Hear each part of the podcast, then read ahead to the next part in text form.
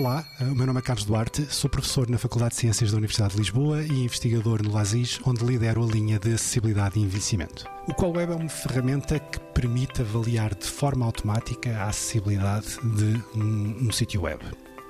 Um exemplo, o caso das imagens eh, que estão presentes numa página eh, devem ter uma descrição para que pessoas cegas consigam entender sobre o que é que é aquela imagem e de que forma é que as ajuda a compreender o conteúdo de uma página o que o Qualweb consegue fazer é identificar se a imagem tem uma descrição.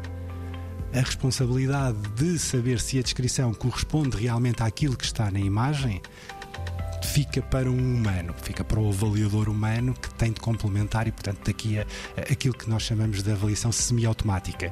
Qual web identifica os elementos que precisam de ser avaliados e depois o humano uh, dá uh, o seu julgamento. O que nós, entretanto, uh, tentamos fazer também quando desenvolvemos o Qual Web é, é, avançar um bocadinho estes limites, não é? É tentar encontrar formas de automaticamente também conseguir ajudar ainda mais o humano. Por exemplo, no caso, eh, este exemplo que dei sobre as imagens, eh, o que é que nós conseguimos fazer? Conseguimos, a partir de técnicas de inteligência artificial, perceber que conteúdos é, que existem numa imagem, se estão lá pessoas, que, como é que se pode, consegue descrever essas pessoas e consegue-se pegar também na descrição existente e depois, utilizando ferramentas de processamento de linguagem natural, comparar esses conteúdos e eventualmente sinónimos desses conteúdos com a descrição da imagem e perceber quão similares eles são. Se forem muito similares, é uma indicação de que esta deve ser uma boa descrição. Se forem pouco similares, é, é sinónimo que a descrição provavelmente não é boa.